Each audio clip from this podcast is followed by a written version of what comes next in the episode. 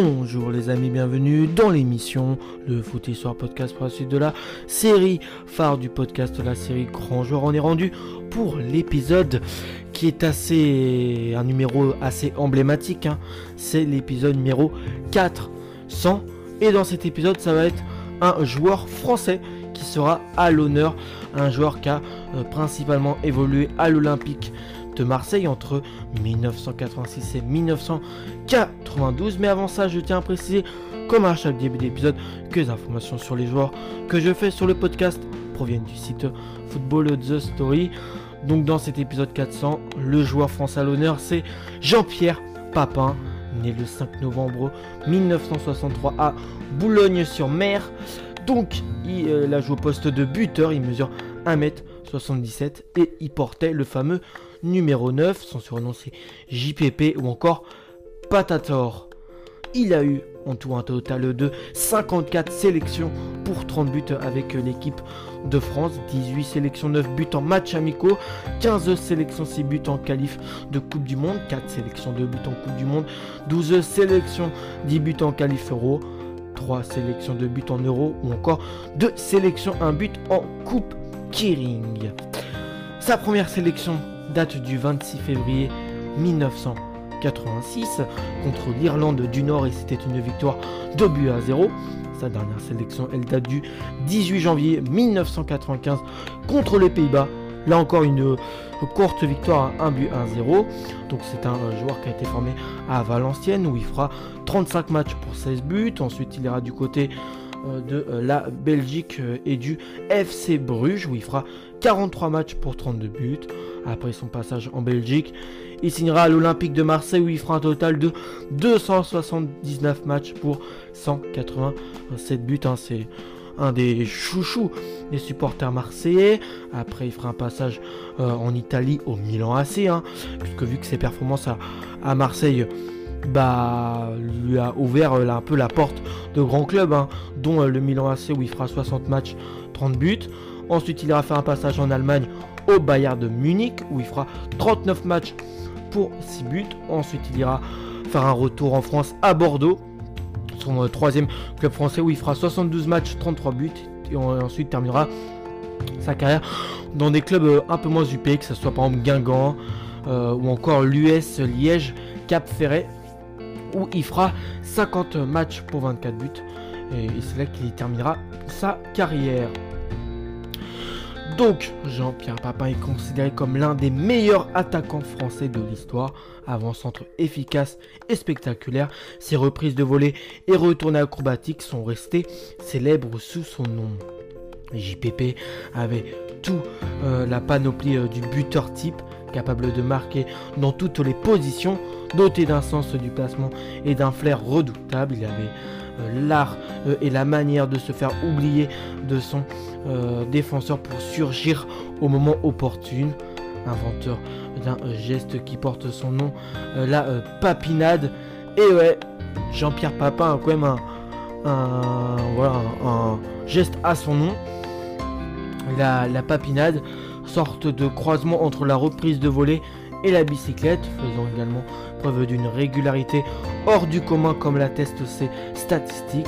Formé à l'INF Vichy, le euh, boulonnais de naissance signe à Valenciennes en deuxième division avant de partir euh, se faire les euh, dans à l'étranger au FC Bruges avec lesquels il remporte la Coupe de Belgique. Ses débuts euh, fracassants et sa no- notoriété grandissante lui vaut une première sélection en équipe de France lors d'un match amical contre l'Irlande du Nord le 26 février 1986. La même année, il dispute la Coupe du Monde au Mexique où les Bleus terminent à la troisième place. Donc ensuite à l'été 1986, il débarque à Marseille alors qu'il avait signé un pré-contrat avec Monaco que Bernard Tapie se chargera de casser contre une indemnité euh, substantielle versée à euh, l'ASM. Aux yeux du grand public, il incarne presque à euh, lui seul le joueur type marseillais des années Bernard Tapie. 5 fois meilleur buteur du championnat de France, 4 titres de champion et une fois vainqueur de la Coupe de France en 1989 avec un triplé et une bise à Mitterrand en prime. également finaliste de la Coupe d'Europe des clubs champions en 1991. Il est élu Ballon d'Or. Il est élu Ballon d'Or cette même année devant euh, Lothar Matthaus après Raymond Coppa et Michel Platini. Il est le troisième Français à obtenir le prestigieux trophée. Machine à marquer, l'attaquant et capitaine de l'OM restera un des joueurs les plus prolifiques de l'histoire olympienne.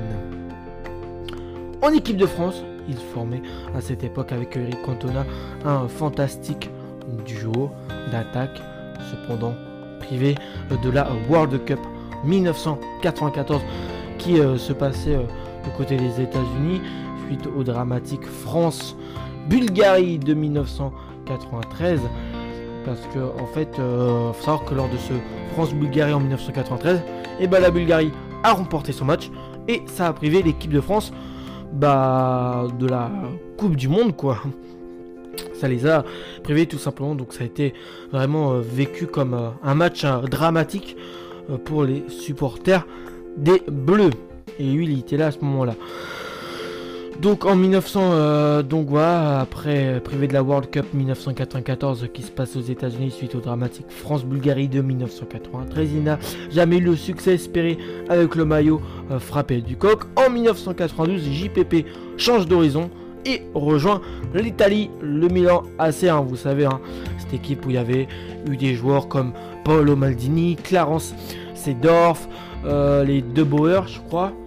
Euh, non, les deux, les euh, Marco Van Basten, euh, Ruud Gulli, toi. Des légendes, ils, sont passés. L'un des clubs les plus prestigieux d'Europe. Toutefois, malgré deux titres de champion d'Italie obtenus en 1993 1994 aux côtés de joueurs tels que Franco Baresi et bah, comme je citais Marco Van Basten, il ne peut exprimer son talent avec la même rentabilité que les années précédente, victime de blessures récurrentes et soumis à une forte concurrence au poste qu'il occupe. Je vous rappelle qu'il occupait le poste de euh, buteur. Donc forcément, au Milan AC, euh, quand tu es buteur, faut faire euh, bah, presque, à toutes, presque à toutes les saisons face à, faut faire face à une rude concurrence. Et lui, c'était le cas.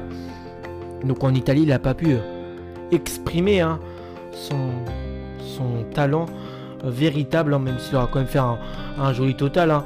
Euh, ça veut dire que Milan il aura fait 60 matchs pour 30 buts. Mais après voilà, c'est-à-dire qu'il aura marqué, il aura marqué 30 buts. En gros, c'est la moitié des matchs euh, qu'il a joué en fait.